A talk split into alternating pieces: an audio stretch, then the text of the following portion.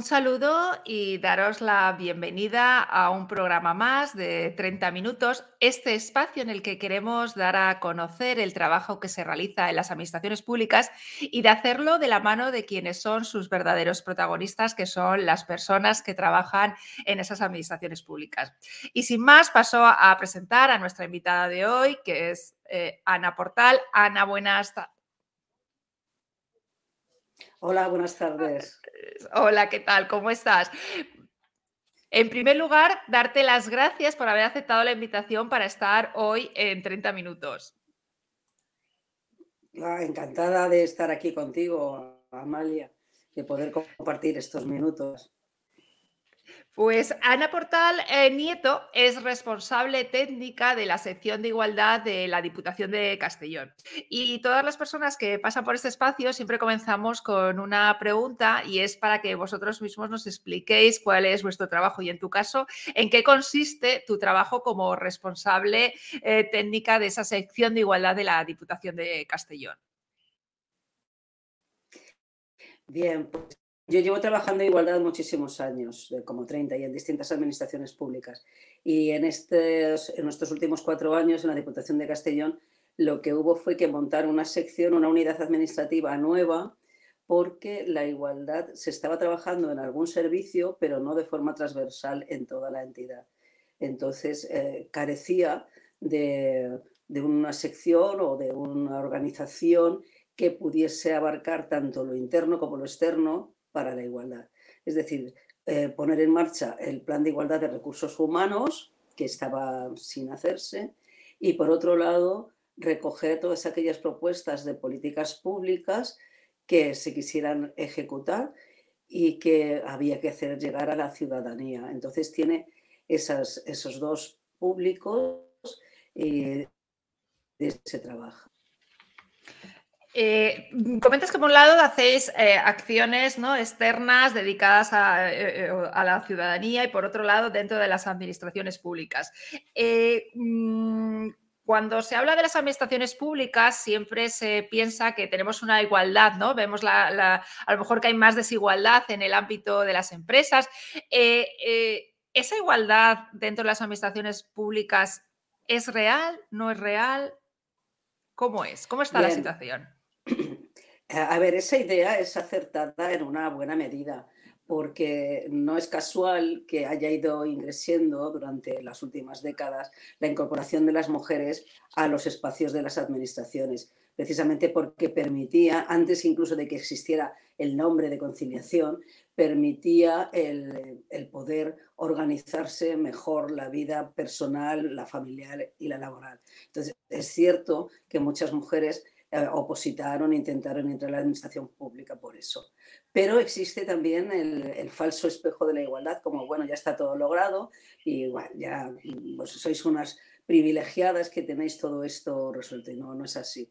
Además, sabemos que los trabajos están cambiando, que ha llegado el teletrabajo para quedarse, que viene la inteligencia artificial, que nos tenemos que relacionar con la tecnología de otra forma, que las familias son distintas a como eran hace unos años, que los temas de igualdad están sin resolver, que la Unión Europea lo sabe, la Agenda 2030 lo sabe, de ahí tenemos el ODS número 5 y que cada persona tenemos la agenda de la igualdad abierta en una página diferente, dependiendo de dónde hemos nacido, de la edad que tenemos, de dónde trabajamos, de con quién vivimos, y eso en eso no nos escapamos quienes estamos en las administraciones públicas. ¿Y cuáles son los principales retos que tenemos dentro de las administraciones públicas eh, con respecto a la igualdad? Pues primero el pararse a observar realmente que, dónde, dónde están las, brechas. Eh, porque durante muchos años, cuando las mujeres se incorporaron al mercado laboral y, y, a las administraciones públicas, lo hacían en puestos muy dignos y que siguen estando ahí operativos, que eran pues las maestras, las enfermeras, ah, mujeres que, trabajaban en fábricas, pero después esto fue cambiando, las mujeres se fueron preparando, ya sabemos que las universidades el número del alumnado femenino eh, supera, salvo en las carreras STEM, al, de los chicos. Entonces, las mujeres, ah, por ese nivel de exigencia, por ese miedo a la incorporación eh, compleja en el mercado laboral o a la permanencia en él, a veces por, por temas eh, relacionados con, con, la maternidad y a veces por pura discriminación estadística, porque incluso las mujeres que han decidido no tener hijos siguen entran también en esa bolsa. Pues ha hecho que toda la sociedad se vaya haciendo cada vez más, más compleja y que tengamos que mirarlo desde muchos ángulos. Por eso cuando me dices tú, ¿desde dónde habría que mirarlo? Pues desde, depende desde dónde queramos sacar el diagnóstico. Em, puede tener que ver con en qué momento de la vida nos incorporamos a las administraciones, cómo desarrollamos la carrera eh, profesional, si hay momentos en los que te ves obligada a renunciar entre distintas opciones que llegan y que te coinciden eh, en una franja de edad en la que, bueno, la vida cambia, las familias han cambiado a toda velocidad, vivimos en un entorno eh, europeo y luego ya ciñéndonos al caso español, en el que la natalidad es bajísima, pero sin embargo el nivel de vida, la esperanza de vida de los mayores ha cambiado radicalmente. Entonces, cuando hablamos de permisos parentales y de cuidados, parece que nos estamos refiriendo siempre a menores y resulta que en Europa estamos rodeados de personas mayores y gente como yo, que ya estamos en la década prodigiosa de que hemos cumplido los 60, pues a veces tenemos la suerte de que nos viven las personas ascendientes y que, bueno, pues ahora a ver qué hacemos con esto de las jubilaciones que se alargan, ¿no? Y, y luego, por otro lado, ah, pues las familias han ido cambiando y ya no hay familias monoparentales, monomarentales, que prefieren llamarse así, familias que se han construido y reconstruido, eh, personas que viven solas y que están tan a gusto con ello. Y, y, claro, todo eso es nuevo. Los trabajos, el diseño de los puestos de trabajo está cambiando y ahí no escapamos las administraciones públicas respecto a nuestro entorno. Y la pandemia pues nos lo puso ahí, ¡pum!, de sopetón. ¡Zas! ¿Qué ha pasado? ¿Qué ha ocurrido aquí? ¿Eh? Eh, hoy mismo hablaba con una compañera que ha habido, por ejemplo, en el caso de la Diputación de Castellón, servicios que ya estaban acostumbrados a, a trabajar territorialmente dispersos, donde la jefatura de servicio hacía reuniones online una vez a la semana, donde se trabajaba con equipos portátiles, se había ya manejado el concepto de Smart Village, pero que había otros departamentos que no lo habían visto en absoluto. Entonces, a cada cual, el susto no lo llevamos todos y todas con la pandemia, pero no fue la misma manera de resolverlo para quien ya tenía cierto entrenamiento que para quien le pilló fuera de, fuera de juego. ¿no? Y ahí las mujeres, una vez más, antes he dicho que estamos incorporadas a, las a los estudios superiores con, con, un número muy importante, pero hay algo que sabemos, que lo estáis oyendo en muchas ocasiones, eh, cuando se dice que en nuestro entorno las, las mujeres jóvenes están renunciando a las ingenierías relacionadas con la tecnología. O sea, no solamente no se incorporan, sino que en muchos casos se ha reducido el número de las que están trabajando en esto. Y habría que preguntarse por qué ocurre esto y si esto ocurre solo en nuestro entorno. O cuál es el nivel de exigencia que tiene ahora mismo el ámbito TIC para que algunas mujeres no lo sientan como un espacio eh, atractivo, propio, seguro. Porque si nos fijamos, por ejemplo, en la parte asiática del mundo, en India, el trabajar en esto para las mujeres es algo muy bien visto por las familias. Ellas sienten que es un espacio seguro, que trabajar con las máquinas, que avanzar en, en programación, en innovación, es algo que les garantiza un presente y un futuro em, mejor. Pero aquí algo está pasando. Eh, y todos esos eh, intercambios que son necesarios, eh, que llevamos oyéndolo contar desde hace 30 años, del ámbito interdisciplinar, pues ahora ya mm, no es una opción, es que es absolutamente necesario estar ahí. Eh, Ana, ¿qué es esto del laberinto de cristal? Pues mira, te cuento. Eh, ha sido recientemente el Congreso de Mujeres del Sector Público y muchas de las que tomaban la palabra eh, citaban o citábamos el techo de cristal que ya conoce todo el mundo, ¿no? que es esa dificultad que tenemos las mujeres para alcanzar puestos directivos, por, por esas barreras que no sabíamos muy bien que existían y que nos vamos encontrando. Pero hace poco tiempo eh, hay una persona, Larissa Massin, que ha hecho su tesis doctoral precisamente eh, trabajando otros aspectos que son el laberinto de cristal. Porque el techo de cristal o el suelo pegajoso que veníamos utilizando desde hace muchos años, eh, sí, sigue estando ahí operativo, pero el mundo, por lo que estamos viendo, es cada vez más complejo. Entonces, ese laberinto de cristal son todos esos retos que tenemos que superar como mujeres y que muchas veces no les sabemos poner nombre, que creemos que nos pasa solo a nosotras mismas y que luego cuando nos lo cuentan, pues resulta que es algo que está estructurado. Y ese laberinto de cristal, pues nos tenemos que imaginar que, bueno, cuando vas a elegir un camino profesional, o una tarea y tal, de repente no es un techo de cristal que te impida eh, un organigrama vertical, sino que es algo que te desvía, que te desvías tú misma, que a veces viene motivado por el exterior, pero a veces eres tú misma quien, quien, quien has elegido un, otro camino, ¿no? Y entonces aparece todo esto que hemos llamado en algunos casos el síndrome de la impostora, en otros casos aparece el, bueno, ¿y ahora, ¿y ahora por dónde sigo? ¿no? ¿Qué ocurre con mi pareja y con la parte económica de la vida?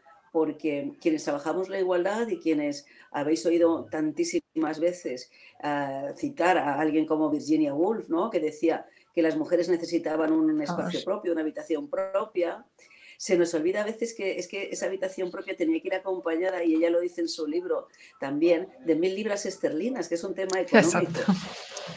Las mujeres necesitaban ser eh, quienes eh, pudieran eh, ser proveedoras de su sustento para, entre otras cosas, poder relacionarse por amor con las personas, poder casarse por amor, porque si no, hasta entonces los, matrimonios pues tenían que ser siempre pactados, tanto si eran en, las clases burguesas, aristocráticas, pero también en las clases bajas.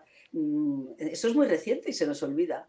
Y todo eso ha sido un laberinto que nos ha traído hasta donde nos ha traído, desde el Homo economicus de, de Adam Smith hasta ahora, eh, que hay un libro por ahí que yo he leído y que he, comentado en varias ocasiones, que es ¿Quién le hacía la cena a Adam Smith? Pues si no lo sabéis, imaginaos quién se la hacía. ¿eh? Pues se la hacía su madre. Adam Smith la cena se la hacía su madre. Y, la, mano invisible que mueve el mundo eh, eran las mujeres. Y claro, todo eso ha cambiado a tal velocidad para nosotras y para los hombres que nos acompañan en este planeta que si para nosotras ha sido algo vertiginoso, ellos están todavía diciendo, pero bueno, aquí qué ha pasado. Sí. yo no soy, mala persona, pero no entiendo nada, ¿no? Y, y, oímos muchas veces lo de, es que ahora tenemos la piel muy fina, es que no sé cómo hablar, es que no sé cómo actuar, es todo eso está relacionado con ese laberinto de cristal en el que nos vemos las mujeres y, y los hombres también. Eh, eh, ahora ya nos hemos acostumbrado ya a las administraciones públicas, eh, la, gran mayoría, muchas de ellas, tienen sus planes de igualdad, pero realmente son instrumentos que ayuden a, conseguir esa igualdad, a superar esos obstáculos, o, es algo que como muchas veces tenemos el portal de transparencia, pero no sabemos muy bien para qué, pero hay que hacerlo. ¿Realmente los planes de igualdad están pueden ayudar a, bueno, pues a conseguir esa igualdad dentro de nuestras administraciones públicas, Ana? Sí, yo creo que sí que ayudan.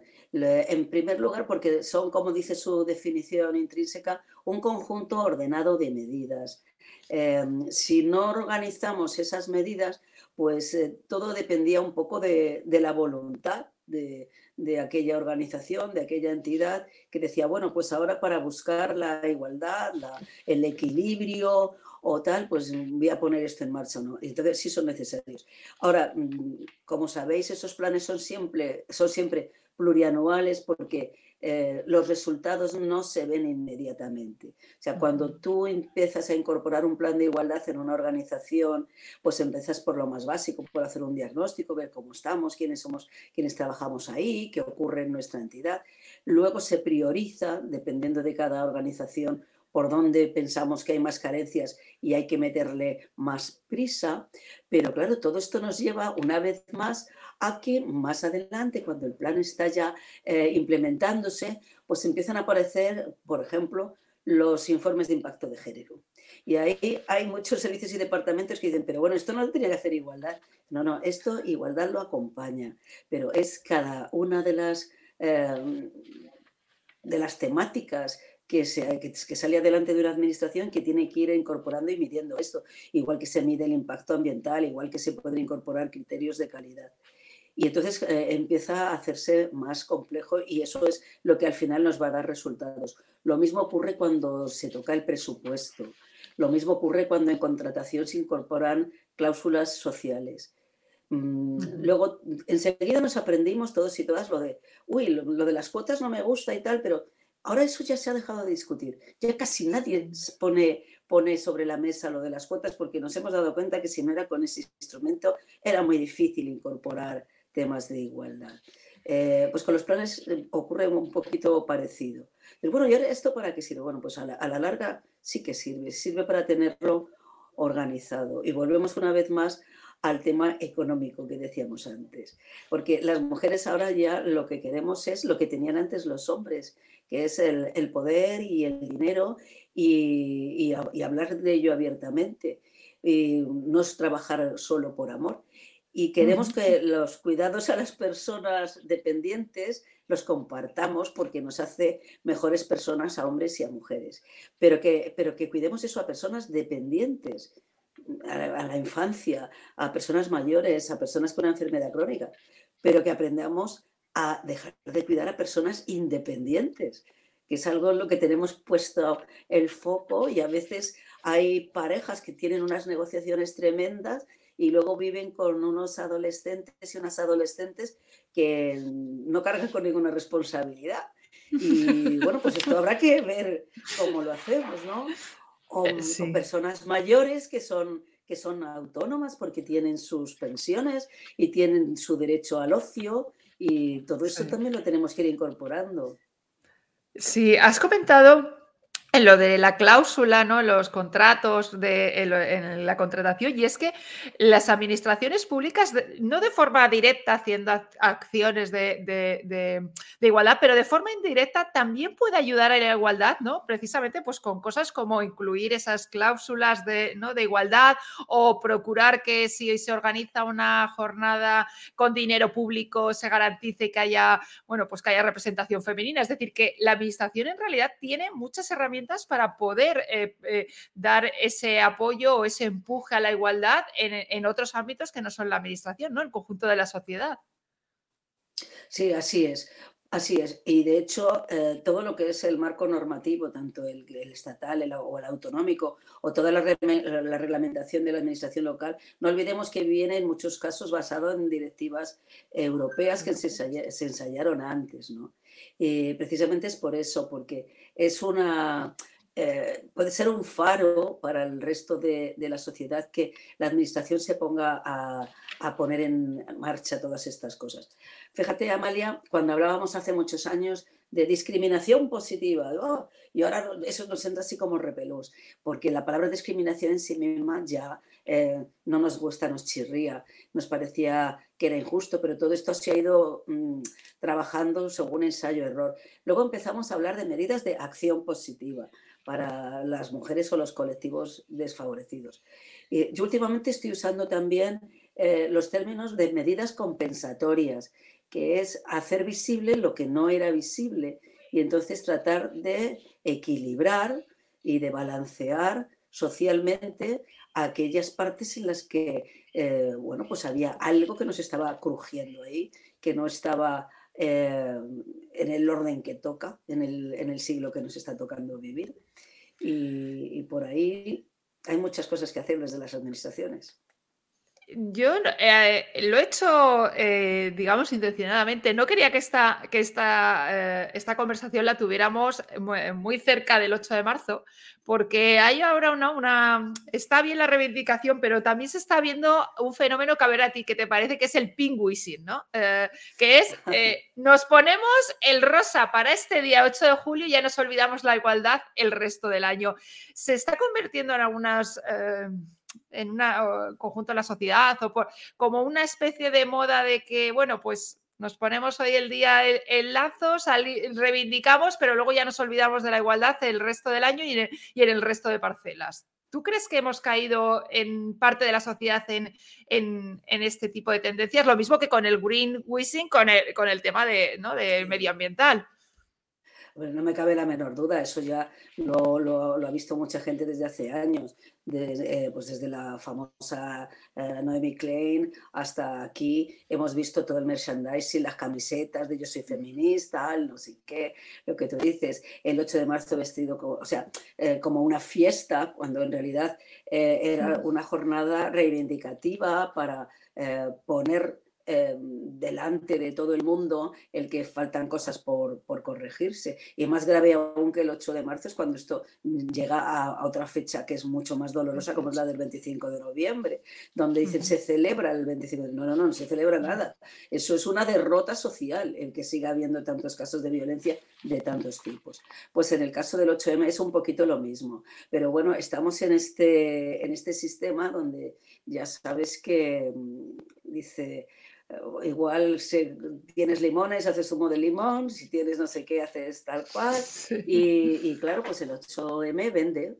De la misma manera que ahora nadie iría presumiendo de ser racista o de ser homófobo, o pues hay que, todo el mundo se dice que es feminista, pero esto es un trabajo, esto no es una cosa que, que, te gusta y al día siguiente lo eres, es un trabajo y de hecho hay quien... Eh, cuando trabajamos en estos aspectos de igualdad, somos lo que a, veces nos llaman, y solo acuñó somos las killjoy, ¿no? O sea, las aguafiestas, porque alguien, te llega alguien con un trabajo muy bueno y dices, ay, pero mira, no has puesto los indicadores desagregados. Ah, no me da cuenta. Pues mira que es necesario, porque si no, no lo podemos medir. Ah, vale, vale. Y entonces, casi nunca es por... Eh, es, por otra cosa que porque no se ha trabajado ello, ¿no? en, ello antes. Entonces es una cuestión que cuando ya se incorpora, pues lo mismo que tú estás diciendo, vamos a montar una jornada para hablar de lo que comentábamos antes, eh, el chat GTP de tal, tal, tal, vale, y de repente ves un, dos, tres, cuatro, cinco, seis, siete señores y una moderadora y dices, mm, eh, aquí está pasando algo, ¿no? y lo que pasa es que todavía tenemos recorrido para sacar eh, Ana, ¿en qué, hablando de este recorrido, ¿en qué proyectos estáis trabajando ahora mismo desde la sección de igualdad de la Diputación de Castellón? Pues mira, estamos trabajando en distintos aspectos. Hoy mismo he estado hablando de conciliación para cuando se, se incorpore el teletrabajo, eh, ver de qué manera esto lo vamos, a, lo vamos a abordar hombres y mujeres, un poco en la línea de lo que te estaba contando a ti hoy esta tarde. Y también eh, vamos a trabajar pues lo que comentábamos de todo lo que es la documentación, que vaya siempre acompañada de informes de impacto. Vamos a ir eh, viendo el presupuesto para que se tengan en cuenta eh, a las mujeres, a las niñas cuando se toman decisiones políticas. Entonces, hay que preparar muy bien al ámbito técnico para que cuando el ámbito político eh, toma una decisión, pues sepamos, eh, esta extraña pareja que nos contaron, sepamos que, bueno, que es importante tener esa perspectiva delante, porque si no nos saldrá, nos saldrá peor. Será una sociedad más injusta, o luego hay quien se entera en el último minuto, ah, pero es que era preceptivo tener esto aquí, sí, pues sí, lo era, lo era, aquí, aquí estamos, ¿no? Entonces, esos aspectos los estamos eh, trabajando. Y luego, pues, eh, al, tratarse de una diputación, también por la ley de servicios sociales, pues se trata de apoyar a los ayuntamientos más pequeños, que no tienen a lo mejor una figura eh, de agente de igualdad preparada, para que puedan ejecutar sus políticas públicas, pues se hacen a través de, los cursos de formación, a través de subvenciones, de jornadas divulgativas, el llegar a, esta población, que eh, es de alguna manera intentar llevar la igualdad eh, entre mujeres y hombres también de la mano de la igualdad de oportunidades y que cuando luego hablamos de, de la España vacía pues veamos que, no tiene por qué llegar mm, más tarde ni en peores condiciones los temas relacionados con la igualdad a estas poblaciones. Eh, comentaba... la sí, perdona, que ahora, sí, la moderna de pueblo puede ser más moderna que ninguna, las personas urbanas cultivan tomates en los áticos. En los áticos. Pues, eh, comentabas, Ana, que se había celebrado el 10 de marzo, se celebró el quinto Congreso Estatal de Mujeres en el Sector Público, que este año se ha celebrado en Mollet del Vallés. Y en ese congreso eh, has sido eh, premiada por tu trayectoria como mujer líder del feminismo. Eh, qué importante es la visibilización, ¿no, Ana? Para las mujeres. Es muy importante, es muy importante. A mí me hizo muchísima ilusión ese premio porque es de los compañeros y compañeras que, trabajan en las, en las, administraciones públicas y saben de qué es lo que nos traemos entre manos con estas cosas de, la igualdad. Y sí, es muy importante traerlo a primer término desde el minuto uno, no luego en plan bombero y bombera de, ah, lo de igualdad, que se me había olvidado. Que, entonces, sí, eh, estuvo fantástico la, organización del, Congreso, se trabajó muchísimo, se trabajó todo lo que es eh, el ámbito de los datos, que es algo que tenemos ahí eh, ya en el presente, ya no es algo que hablemos a futuro. Y, y sí, importante el ver que te que te reconocen. sobre todo cuando tienes ya cierta edad y dices, bueno, pues tan mal, tan mal no lo habré hecho. Algo, algo, habrá, algo habré aprendido yo de mis maestras y algo estaré yo dejando a mi lado o, para las que vienen detrás dejando que todavía tienes mucho que dejar, porque ¿cómo hay que, eh, cuáles son esos desafíos a los que nos tendremos que enfrentar eh, en temas de igualdad en los próximos años, Ana? Pues, eh, pues a los que se tiene que... Pregunta complicada, porque es un...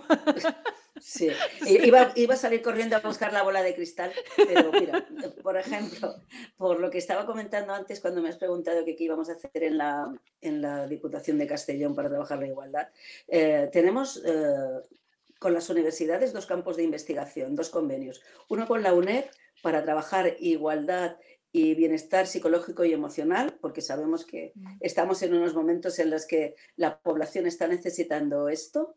Y otro con la Universidad Jaume I, que este año va a versar también sobre investigar sobre la inteligencia artificial y, bueno, qué es lo que tenemos aquí encima con este Internet de las cosas, con la, con la robotización de los puestos de trabajo, con todo lo que, lo que está cambiando. ¿no? Yo como, aparte de trabajar en igualdad, eh, vengo de, del ámbito de la lingüística práctica y de los códigos lingüísticos y de los textos predictivos, que porque en la vida me ha dado tiempo a hacer esas cosas, pues esto es algo que me llama también, me, pega mucho tirón. Y yo creo que por lo que tú preguntas, a, Amalia, no te sé dar una respuesta, solo puedo lanzar preguntas. Y es, mm, ¿qué va a pasar? Pues por dónde tenemos que seguir. Eh, ¿Esta sociedad líquida va a ser líquida o va a ser efervescente? Mm, vamos a ver, por dónde, por dónde tenemos que prepararnos. Lo que sí que está claro es que va a haber que trabajar mucho, que seguir estudiando y, que, y hacerlo mejor en compañía de otras personas. Que todo el trabajo cooperativo nos hace crecer eh, de manera exponencial y geométricamente eh, en otra dimensión. Que el trabajo aislado no lleva a ningún sitio. Que compartir es fundamental. Sí, que para ello, eh, para ello es importante ¿no? todo lo que son también las redes de mujeres, y ahí tenemos el ejemplo de, la Asociación de Mujeres en el Sector Público, a la, cual pertenecemos y, en las que, y a las que están trabajando. Pues eh, Ana, eh, eh, quería darte las gracias. Hemos llegado ya al final del espacio de 30 minutos. Siempre se me pasa súper rápido porque siempre me quedo con un. tengo un montón de preguntas para hacer, pero se nos va, se nos va el tiempo. Eh, quería darte las gracias por haber estado hoy aquí en 30 minutos y contarnos todos, bueno, pues todas estas cuestiones y hablar sobre todo lo que tiene que ver con la igualdad en las administraciones públicas. Nada, muchísimas gracias a ti. Y yo eh, hablo mucho porque en 30 minutos quiero contar muchas cosas y quedan muchas cosas por, por, poner sobre la, sobre la mesa o, delante de la pantalla. Ha sido estupendo el, el escucharte, Amalia, el talante con el que llevas esto y lo fácil que lo haces. No, gracias a, ti, igual que a todas las, bueno, lo que os digo siempre, las personas que pasáis por aquí, porque, bueno, pues eh, poner y visibilizar el trabajo que se realiza en las administraciones públicas, yo creo que es importante, ¿no? Que se pueda conocer todo el trabajo que, se, está, que se está haciendo y, bueno, y ver que también detrás de todo esto hay mucha pasión y hay mucho cariño por lo que, por lo que se hace. Pues, Ana, muchísimas gracias y, y nada y eh, a las personas que nos habéis estado eh, viendo, bueno, pues mandaros un saludo si lo hacéis por el canal de YouTube o de Twitch y si habéis optado por el formato podcast, pues a través de las plataformas de Evox, de Spotify, de Google Podcast y Apple Podcast. Un saludo y hasta un próximo programa de 30 minutos. Muy bien, un saludo, chao.